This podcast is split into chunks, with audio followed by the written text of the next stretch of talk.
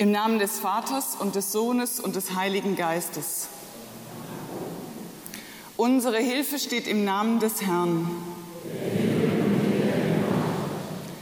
Der Herr sei mit euch.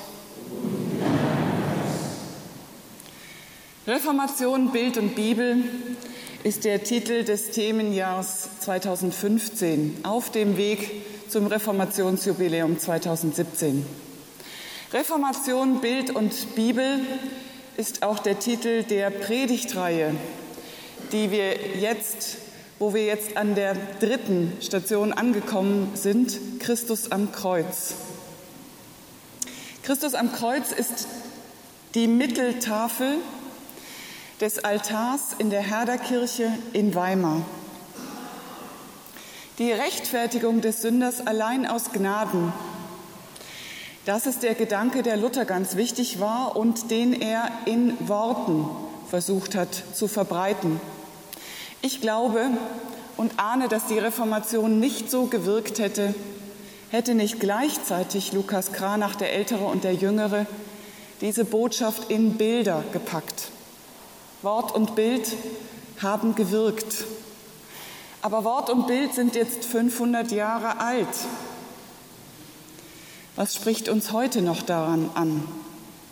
Dem wollen wir nachspüren. Lasst uns beten mit Worten des 39. Psalms. Herr, lehre mich doch, dass es ein Ende mit mir haben muss und mein Leben ein Ziel hat und ich davon muss. Siehe, meine Tage sind eine Handbreit bei dir und mein Leben ist wie nichts vor dir. Wie gar nichts sind alle Menschen, die doch so sicher leben. Nun, Herr, wessen soll ich mich trösten? Ich hoffe auf dich. Die Lesung steht im vierten Mose im 21. Kapitel.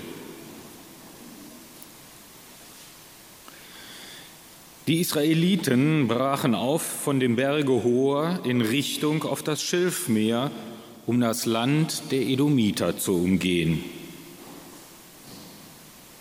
Und das Volk wurde verdrossen auf dem Wege und redete wider Gott und wider Mose. Warum hast du uns aus Ägypten geführt, dass wir sterben in der Wüste?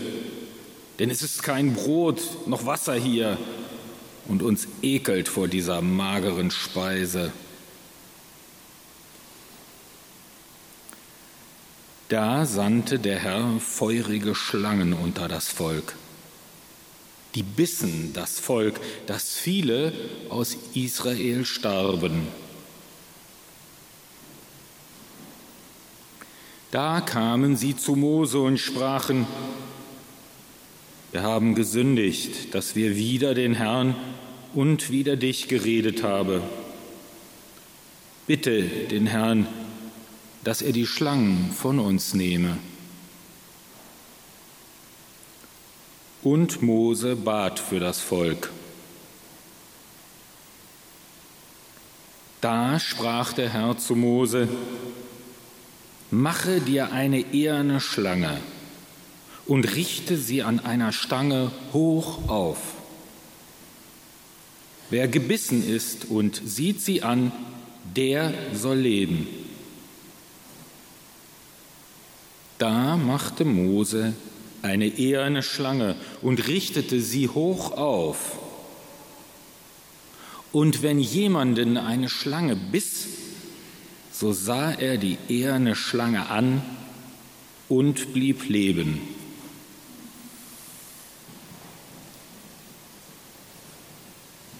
Das Evangelium steht bei Johannes im dritten Kapitel.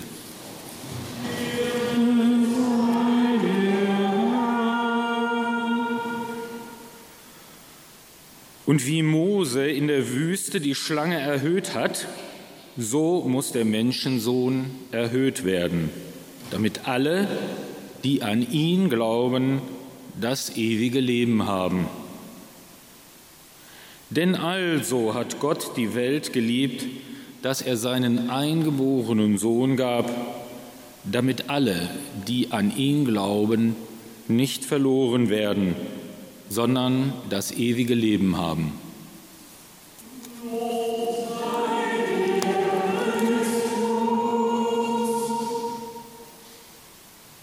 Die Gnade unseres Herrn Jesus Christus und die Liebe Gottes und die Gemeinschaft des Heiligen Geistes sei mit euch allen.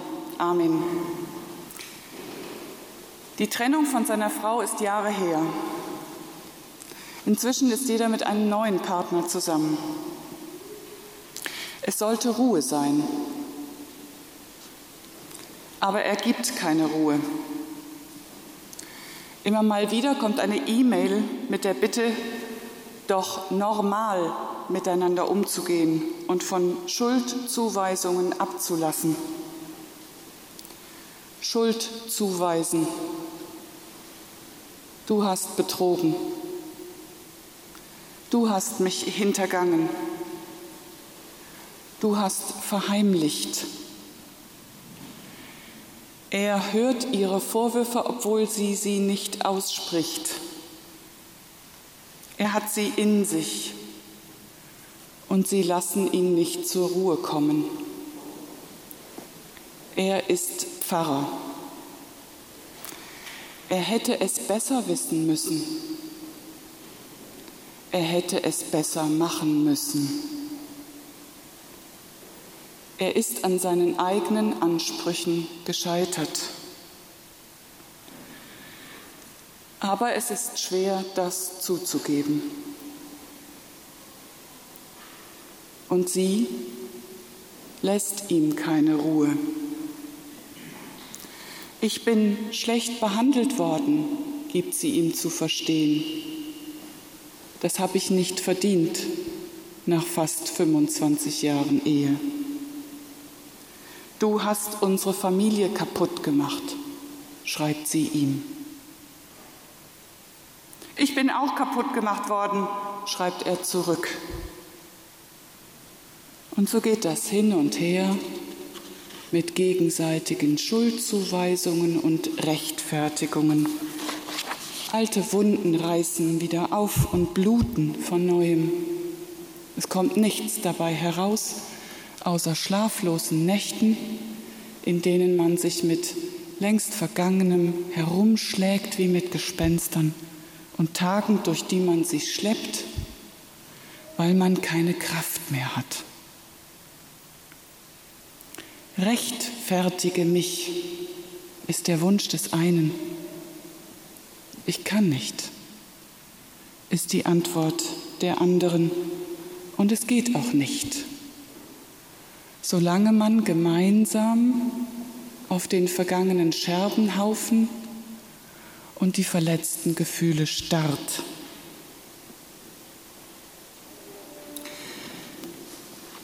Das ist die immer wieder neue Erfahrung, die Lukas Kranach vor 500 Jahren ins Bild gesetzt hat. Ich lese das Bild von hinten nach vorne. Sprich, wir schauen uns erst den Hintergrund an und arbeiten uns dann so langsam zum Vordergrund vor.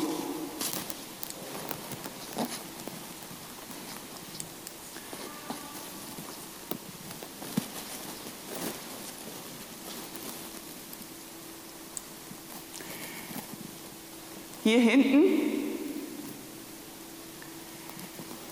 sehen wir das Lager der Israeliten, das sie aufgeschlagen haben auf ihrer Wanderung durch die Wüste.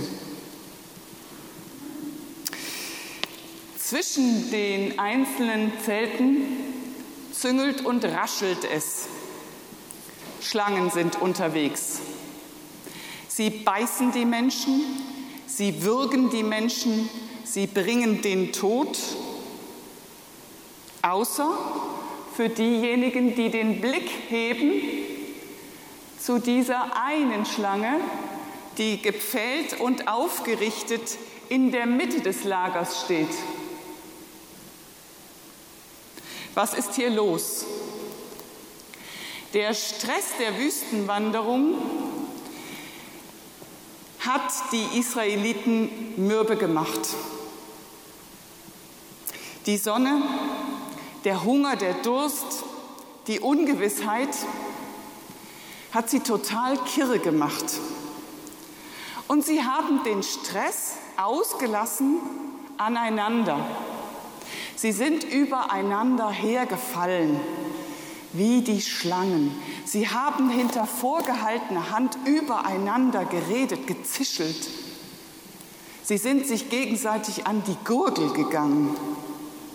Sie sind mit beißendem Spott übereinander hergefallen und haben sich böse verletzt als ob das ganze Lager nur so von Schlangen wimmelte. So hat es überall gezischelt und gezüngelt. Keiner traute mehr dem anderen über den Weg, nirgends kam man mehr zur Ruhe. Bis Mose auf Geheiß Gottes diese Schlange pfählte und aufrichtete in der Mitte des Lagers. Schaut nur, was ihr euch gegenseitig antut, scheint Mose sagen zu wollen. Wie die Schlangen schleicht ihr umeinander herum, beißt euch gegenseitig, geht euch gegenseitig an die Gurgel, vergiftet die Atmosphäre und nehmt euch die Luft zum Atmen. Nur die überlebten, die den Blick erhoben und die gepfählte Schlange ansahen, die also sich mit den Folgen des eigenen Tuns auseinandersetzten und erkannten, ja, das sind wir, das richten wir an. Der Blick nach oben bringt Rettung.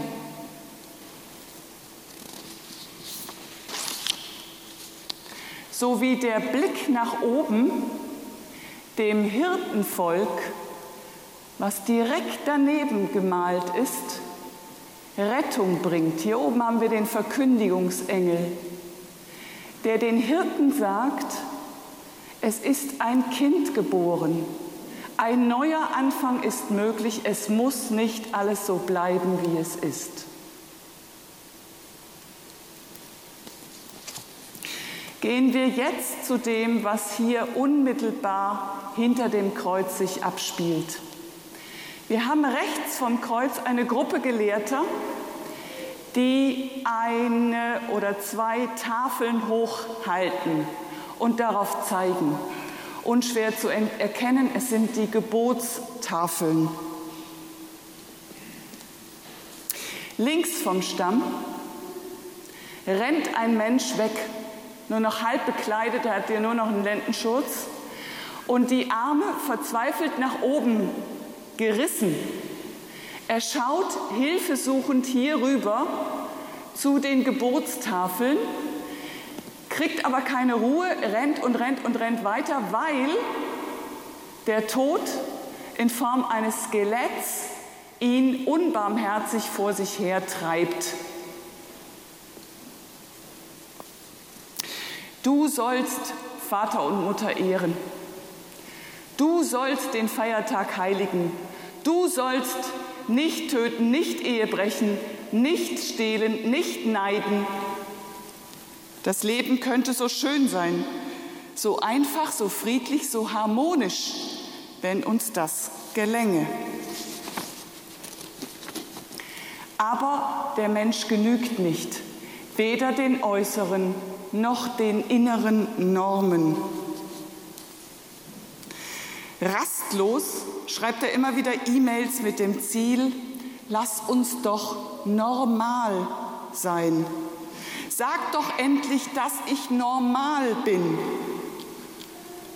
Und wenn du das nicht kannst, dann sag ich das eben immer wieder, mir selber und allen, die es nicht hören wollen, dass ich normal bin. Normal vielleicht, flüstert eine Stimme. Und dennoch gemein, unwahr und einfach link. Ich glaube, es ist kein Zufall, dass dieser Mensch links vom Kreuz läuft. Es lässt einem keine Ruhe, diese innere Stimme. Sie brennt wie Feuer der Tod treibt den Menschen mitten ins Höllenfeuer. Die Hölle ist nichts, was uns nach dem Tod erwartet. Die Hölle ist das, was in uns drin uns keine Ruhe lässt und das, was wir anderen bereiten. Der Ausweg, will Lukas Kranach sagen, ist der Blick nach oben zum Gekreuzigten. Der Gekreuzigte beherrscht als Gepfählter die Mitte des Bildes sowie die gepfählte Schlange im Zentrum des Lagers der Israeliten steht. Das Gesicht aschfahl ist er da im Zentrum aufgehängt, sterbend, so wie die Schlange im Hintergrund. Und ist es Zufall, dass der Lendenschurz im Wind flattert, so als ringle sich eine Schlange? Die erhöhte Schlange. Mose hat das Gerede, Gezänk und Gezergel aus dem Verborgenen geholt und es sichtbar gemacht. Der gekreuzigte Christus. Gott macht seinen Sohn, wie Luther sagt, zum größten Räuber, Mörder und Dieb. Wie um zu sagen, schaust dir an, Mensch, das bist du. Das ist es, was du anrichtest. Und glaubst, dass ich dich trotzdem lieb habe.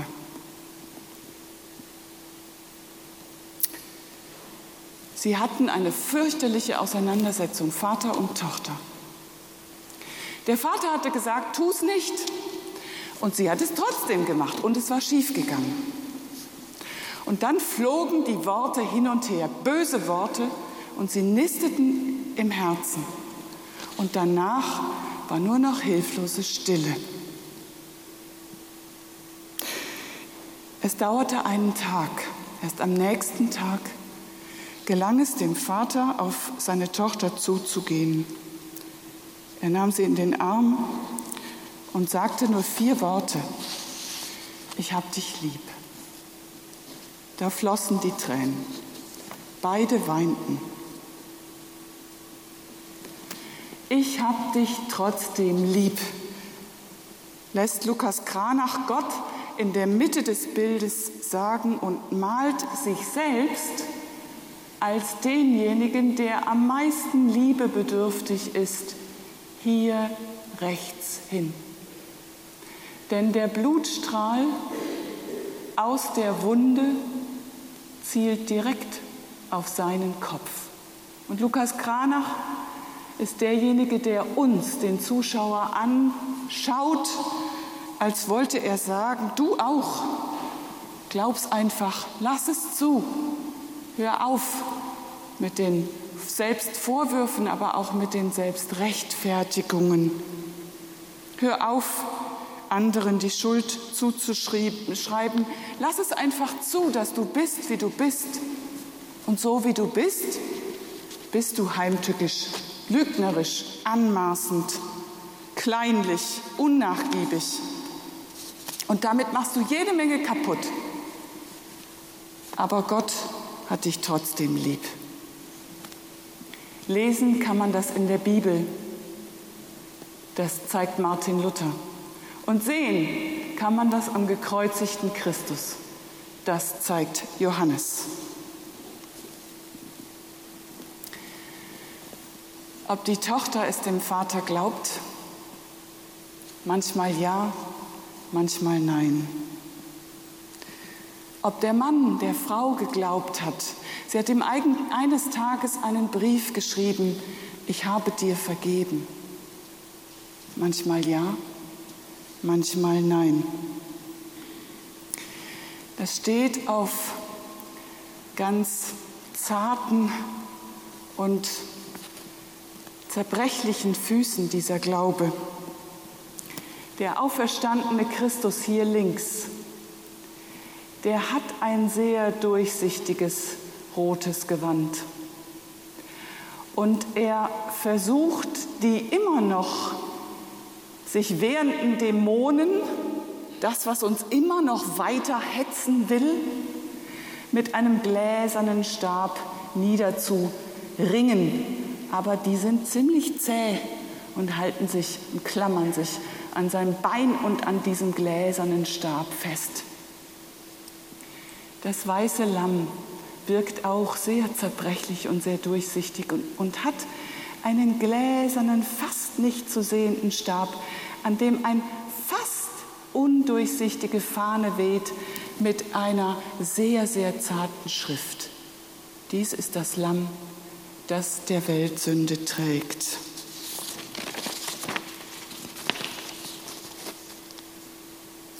Es ist wohl so, dieser Glaube ist sehr zerbrechlich.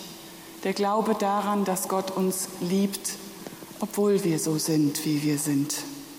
Mal können wir es glauben, mal nicht.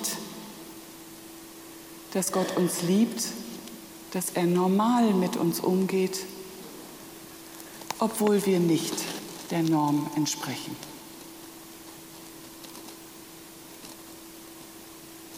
Und der Friede Gottes, der höher ist als all unsere menschliche Vernunft, der bewahre unsere Herzen und Sinne in Christus Jesus.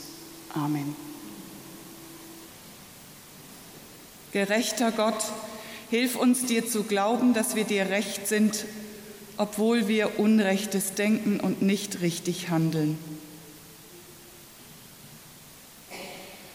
Wir bitten dich, dass du gnädig bist und nicht auf unsere Füße fallen lässt, was wir anrichten. Wo das passiert, wo wir die Folgen unseres Tuns erleiden, mach uns demütig und einsichtig.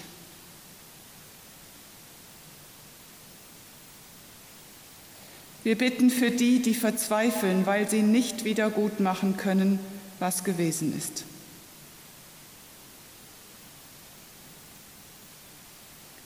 Wir bitten für die, die versuchen zu vergeben, damit sie selbst und andere zur Ruhe kommen.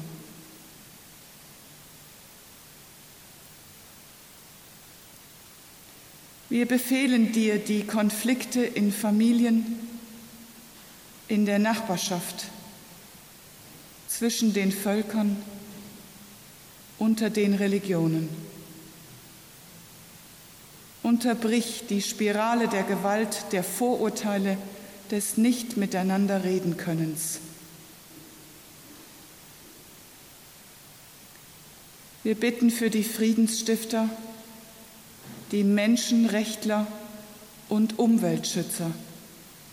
Sei auf ihrer Seite und schenk ihren Anliegen Durchsetzungskraft. Wir bitten dich für die Opfer von Krieg und Vertreibung und Hunger. Sie sind so zahlreich und doch keine Zahl. Mach auf sie aufmerksam. In der Stille sagen wir dir, wer und was uns auf dem Herzen liegt.